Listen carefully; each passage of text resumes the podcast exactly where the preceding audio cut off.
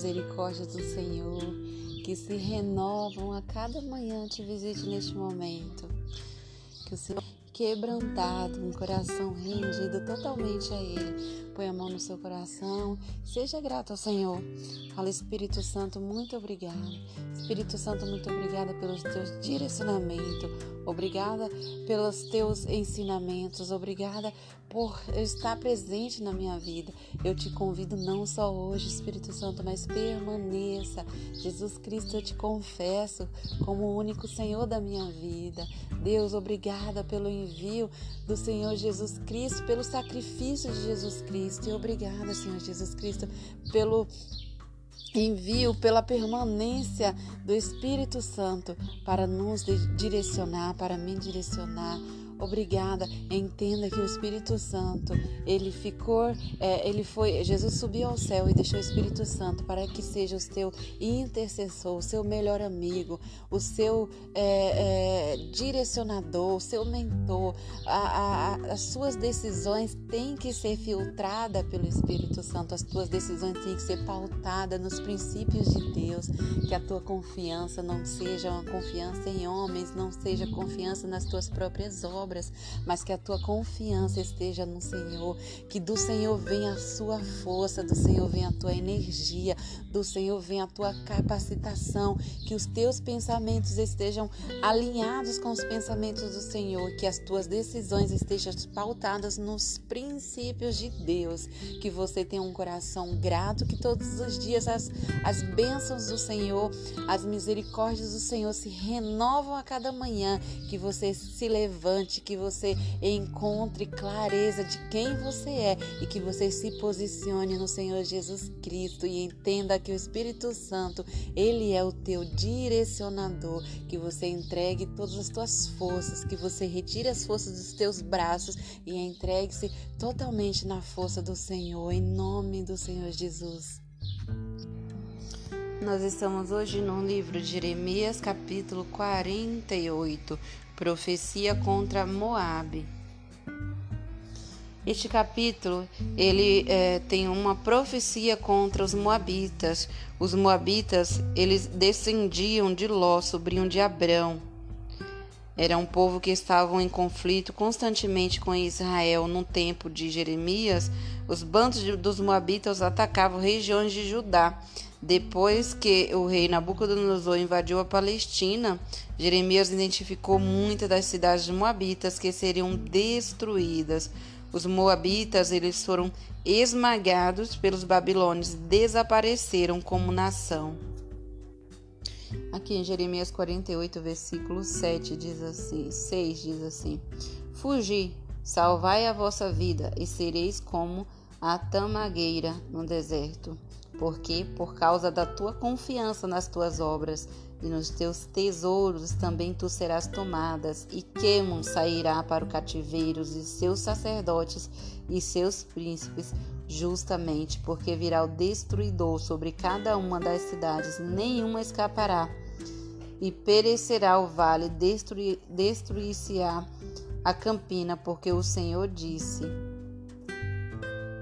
os motas eles, eles moraram, eles é, ocuparam aquelas terras, eles fizeram daquelas terras, é, eles se desviaram dos caminhos do Senhor e ocuparam aquelas terras sem fazer algo novo. É como se os moabitas eles se conformaram, eles chegaram em determinado, num determinado país, ocuparam e ali eles começaram a adorar deuses daquele local, eles começaram a, a praticar é, praticar coisas que não estavam nos princípios do Senhor. E mesmo assim, por eles ser os moabitas fazerem parte da, da, da, da, da, descendente, eles, eles descendiam da, da família de Ló, que era sobrinho de Abraão. Mesmo assim, Deus ainda Deus teve misericórdia e Deus é, é, usou Jeremias para que alertasse também. Eles tinham a opção de fugir dali, porque aquela terra, aquele local, eles seriam destruídos completamente, porque ali existiam deuses pagãos. Ali existia, já não existia mais uma, uma solução. Aquele, aquele povo, eles já não se rendiam mais a Deus. Eles confiavam nos seus próprios caminhos, eles confiavam na força do seu braço, eles confiavam nas, nos seus tesouros. Então, muitas vezes nós vimos lá atrás é, desde sempre Deus alertando um povo que, é, é, que eles deviam deixar o mal, eles deviam se posicionar, se arrepender e se posicionar no Senhor e o povo sempre desobedecendo. Os moabitas, eles não só desobedeciam a Deus e é, adoravam deuses pagões, como eles também é, é, faziam guerras e atacavam Judá, ou seja, eles é, faziam guerra contra o próprio povo dele, contra os próprios os, os próprios é, povo da aliança da mesma da mesma que tinham que er, seriam para ter a mesma aliança com eles, descendiam da descendência de Abraão. É, eles, os moabitas viraram contra Judá. E o Senhor é, estava alertando que eles precisavam fugir dali, porque ali aquela terra já estava completamente é, pagã, aquela terra já não tinha mais o que fazer, o Senhor destruiria aquela terra mas eles não saíram dali porque eles confiaram, eles confiaram no, no, nos tesouros, eles confiaram no, no poder que eles tinham ali naquela terra.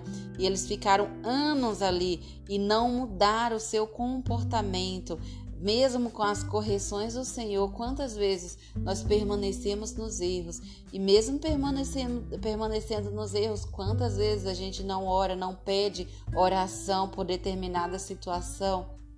Quando na verdade não seria um pedido de oração, quando na verdade seria um arrependimento, um abandono de tal ato e um posicionamento em Deus, e assim uma oração de gratidão pelo que o Senhor fez, porque o Senhor, mesmo destruindo aquela cidade, o Senhor ele é, tinha um projeto para quem, um, um, um plano, um propósito para aqueles que é, entendesse e abandonasse o erro, abandonasse a adoração a deuses pagãos, abandonasse a confiança no seu próprio braço, abandonasse a confiança nos seus próprios, nos seus tesouros, Deus eles teriam, ele, ele teve misericórdias e daquele, daquela, daqueles moabitas ainda restaram um, um remanescente, restaram um, um povo, um uma pequena parte é, que Deus livrou, porque Deus viu no coração desses um arrependimento.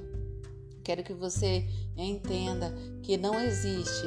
É, o livro de Jeremias é um livro que vem em, em confrontar para que nós saímos da nossa, da nossa, da nossa posição de ficar orando sem tomar atitude. O livro de Jeremias, ele é Deus vem usou Jeremias tremendamente falando Jeremias, não adianta orar por um povo que não quer um conserto. Não adianta orar por um povo que não quer um conserto comigo. E quando nós não queremos um conserto com Deus, nós temos a correção de Deus. Nós temos o castigo. Nossa, Renato, Deus castiga. Deus castigava, Deus castigava naquela época.